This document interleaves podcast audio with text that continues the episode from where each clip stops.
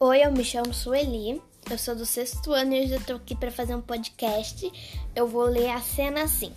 Então, Emily, e agora? Em vez de nos dar uma resposta clara, vem com quebra-cabeça? Confesso que fiquei na mesma. Pedrinho, temos de pensar. Emily, de repente deu um grito: Eureka, Eureka! Achei, achei! Tia Anastácia, estar são e salva nos domínios do Ninotauro. É isso, Pedrinho.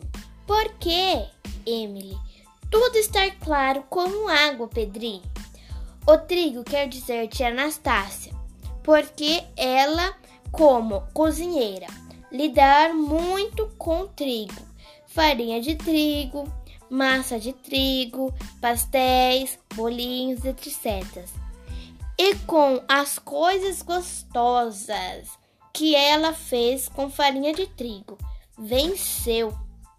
Isto é, amansou a ferocidade do monstro de Guampas, que não pode ser outro senão o Minotauro de todos os monstros que invadiram o palácio do príncipe Condadade.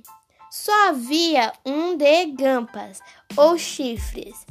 O Ninotauro, logo, tia Anastácia, estar são e salva nas unhas do Ninotauro. Viva! Pedrinho. Isso tudo tem lógica.